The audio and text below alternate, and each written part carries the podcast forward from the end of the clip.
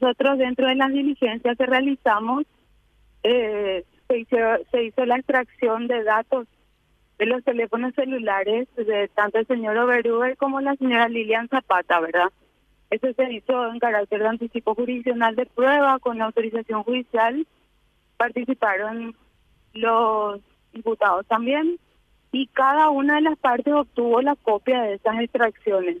Nosotros en el, en el fin de semana trabajando con el equipo de, que está haciéndonos de apoyo también de la Policía Nacional recibimos un informe conclusivo preliminar del análisis de esa extracción, ¿verdad?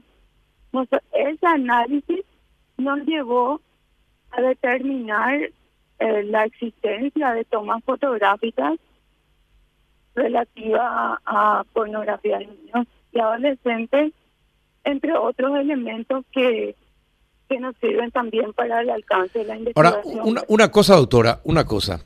Eh, generalmente en todos los grupos, eh, en todos los grupos de amigos y amigas, se suelen enviar fotos sugerentes y compañía. Eh, estas imágenes que ustedes encontraron en el teléfono del señor son más explícitas y, tienen, y tienen notoriamente una tendencia hacia fotos o videos de, de criaturas.